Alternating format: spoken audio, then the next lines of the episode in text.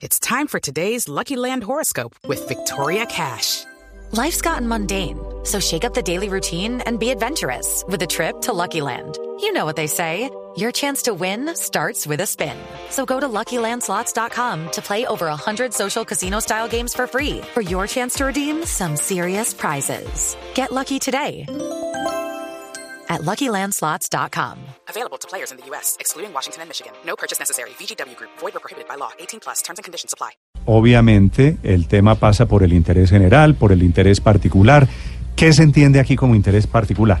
He llamado al doctor Germán Barón, a quien Germán Vargas ha designado vocero para este asunto. Digo, el proyecto que a partir de mañana comenzará a ser tramitado en el Senado de Colombia. Doctor Barón, buenos días.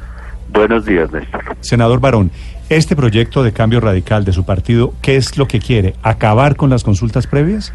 De ninguna manera, se trata de un derecho consagrado por un convenio aprobado en Colombia y ratificado por el Senado de la OIT, convenio 169, que establece la protección de las identidades de comunidades indígenas afrodescendientes y que tengan una condición cultural muy particular. Este proyecto lo que pretende es poner unas condiciones que sean justas, porque si bien es cierto que esas comunidades deben ser protegidas, eh, se han presentado abusos en la forma como se ejerce ese derecho. No solo se trata de dobles calzadas, no solo se trata de líneas eléctricas, se trata en muchos casos de la imposibilidad, por ejemplo, de proveer gas a un municipio porque la consulta previa impone o quienes la negocian a nombre de esas comunidades unas cargas económicas tan excesivas que quien va a desarrollar el proyecto prefiere no desarrollarlo antes que asumirlas por los costos económicos que ella implica. Segundo, como lo decía y como ustedes lo han venido resaltando, eh, llama la atención que en Colombia ese mismo mecanismo haya generado aproximadamente 4.500 consultas previas, mientras que en países con una composición de comunidades indígenas más altas, como lo es Perú, como lo es Ecuador, no pasan de 30, de 40. Eso nos indica que se ha venido convirtiendo en un elemento en donde se ha distorsionado la función para la cual fueron diseñados y se convirtieron simplemente en una en una en un mecanismo mm. para conseguir recursos y para evitar que se desarrollen proyectos. En Colombia, esas consultas tienen a veces periodos que hacen inviable cualquier proyecto. Una empresa no puede sostener durante tres, cuatro años, dos, tres años a veces, eh, ingenieros, abogados, contadores, eh, geólogos, porque la consulta previa no tiene ningún término. Y es obvio que a la comunidad le queda más fácil esperar y que a quien pretende hacer un proyecto le empieza a costar cada día de demora. Esto se ha hecho, se ha vuelto tan absurdo, Néstor, que en Bogotá, en la localidad de Bosa, existe un resguardo indígena en la mitad de la localidad. Y ese resguardo alberga dos mil familias a quienes ese resguardo indígena son personas no pertenecientes a esa comunidad, les vendieron terrenos.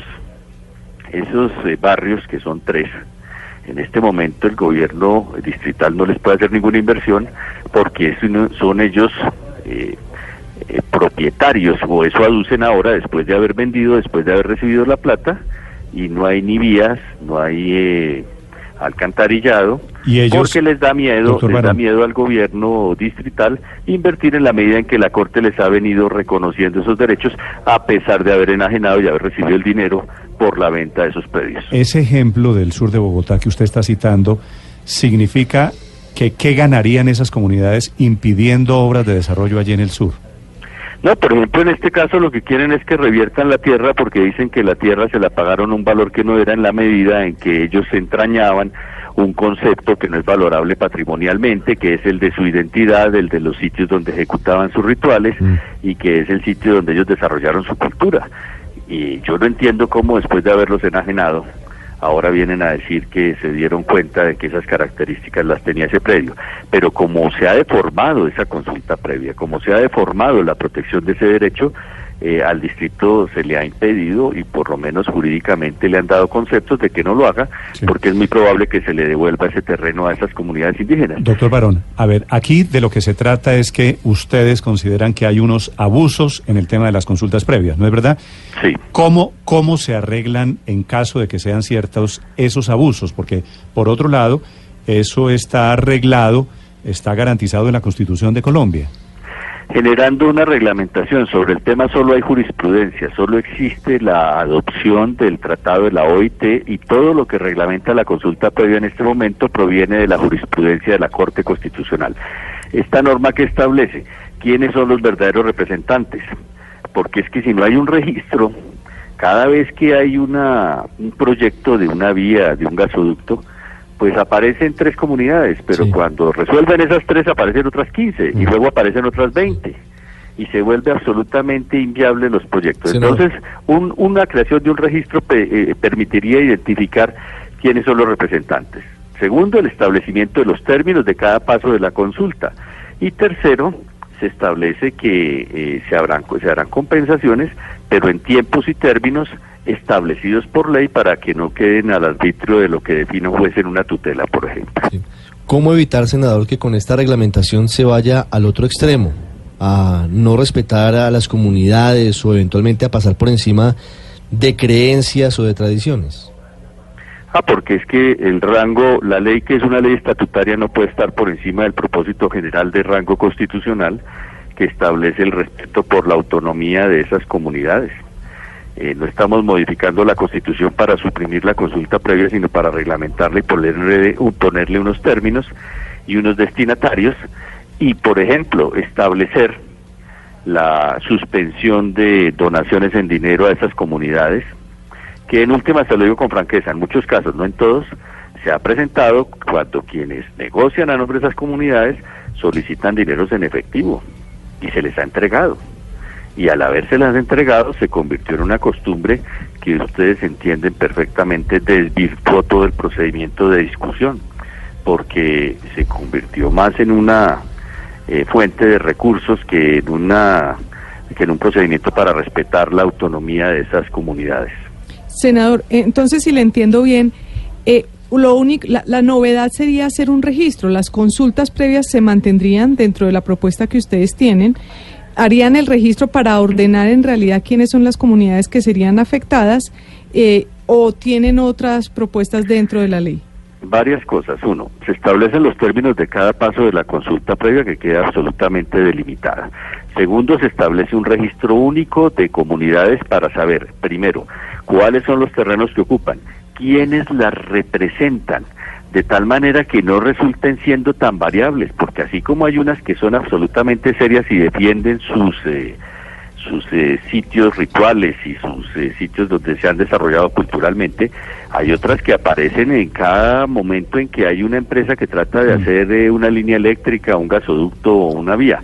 Entonces, el establecer los territorios sobre los cuales están asentadas y tener el registro de quienes representan esas comunidades, el establecer que la consulta previa no se desvirtúa, que se protege, pero que prohíbe la entrega de dineros, que prohíbe ciertas condiciones que antes habían perturbado el proceso, es lo que nosotros creemos que va a ayudar a sacarlas adelante. Doctor, doctor Barón, ¿cómo es el negocio que, que ustedes han detectado que habría alrededor de las consultas previas?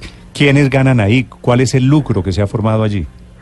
Pues se trata de procedimientos en donde cuando ven el inicio de una obra, unos estudios que están haciendo para llevar un gasoducto, eh, una línea eléctrica, una obra de, una obra vial o de infraestructura, eh, aparecen dos o tres comunidades. Algunas tienen razón, son del sitio donde se va a realizar la obra, pero después aparecen otras que acreditan su condición de ser un grupo eh, particular, con creencias y con cultura diferente al resto de los colombianos, y se hacen parte en ese proceso. Al no tener el registro hay que aceptarlos. Y como hay que aceptarlos, van llegando cada vez más haciendo inviables los proyectos de inversión. Muchas de las grandes compañías de gas, de petróleo, de líneas de energía, de infraestructura, lo que aducen es que se volvió en Colombia imposible desarrollar un proyecto por cuenta de que después de haber visto o haber conocido a quienes van a negociar a nombre de las comunidades, aparecen 10 más. Mm. Y cuando aparecen piden la ejecución de obras, que eso resulta de alguna manera lógico, ¿Cuáles? pero también eh, fuera de obras, eh, dinero eh, y otro tipo de cosas que no corresponden a la protección de, una, de un bien cultural. ¿Cuáles son los pueblos dinámicos que dice Germán Vargas? Ah, no, pues donde hay poblaciones indígenas, pero hay otros absurdos que uno no entiende, como el caso de Bosa, que era el que yo le comentaba acá, como el caso de la localidad de Suba, donde hay resguardos también, y donde obviamente yo creo, y lo digo con el mayor respeto, la Corte ha incurrido en un exceso, como lo decía Felipe, piensan que estamos en Dinamarca y no en Cundinamarca, y cuando hacen eso, lo que están estableciendo son unas condiciones que hacen inviables el desarrollo y la competitividad del país, y en esto hay que hacer la diferencia que usted, que usted estaba mencionando. La consulta previa es diferente a la consulta popular.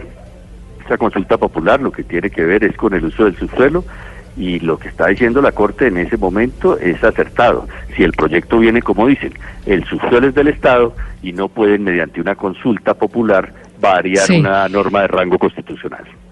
Pero, doctor Barón, ¿por qué no nos da los nombres de esos cazafortunas que van de municipio en municipio buscando a las comunidades y mirando en dónde pueden mover consultas previas? Yo no, lo- yo no los tengo acá, pero con mucho gusto les remito en media hora los casos y quiénes son las personas que han, bueno, le puedo remitir no menos de 10 casos eh, que son verdaderamente absurdos, en donde muchas comunidades que tienen necesidades quedan sin gas, sin una vía. Y hablar de competitividad sin vías y darle lo mínimo y lo básico a una comunidad como es la luz, el gas, una vía, pues es absurdo pretender que el país pueda ser competitivo y desarrollarse. Doctor Barón, gracias y quedamos pendientes del proyecto.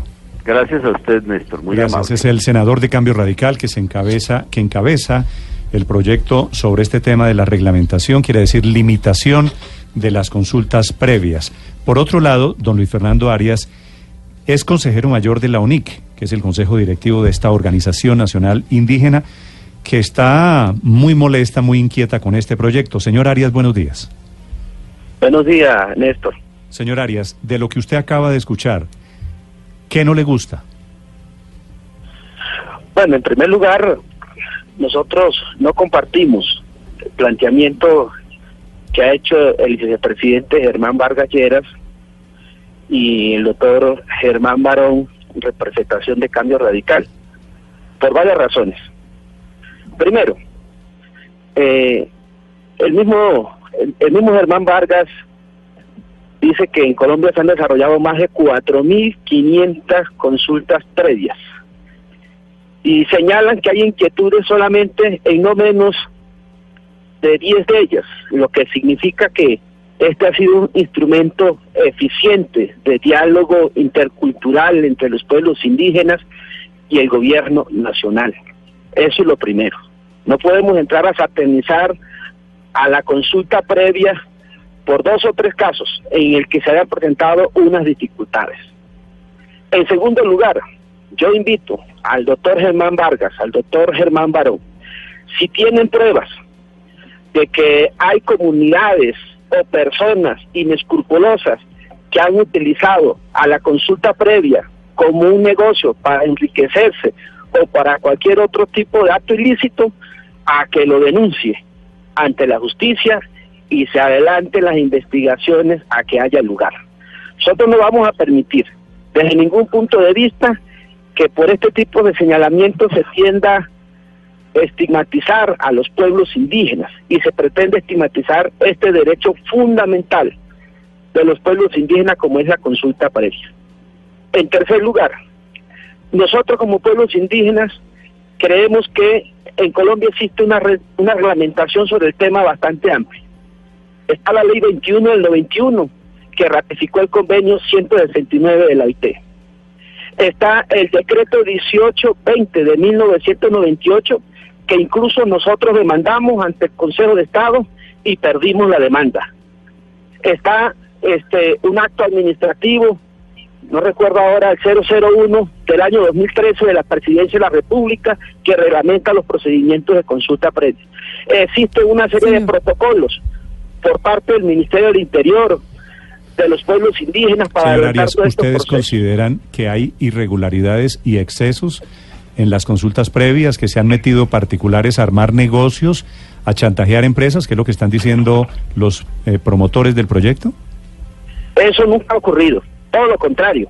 Lo que ha ocurrido es que las empresas llegan a tratar de dividir a las comunidades ofreciéndoles dádivas, ofreciéndoles recursos. Y nosotros sí tenemos evidencia de esa situación. Por eso es que en Colombia no existe ninguna denuncia por lo que señalaba hace un momento el, el senador Barón, porque las empresas son las que llegan a ofrecerles recursos y dádivas a las comunidades y dividir a las comunidades para que procesos sean aprobados de manera fast track.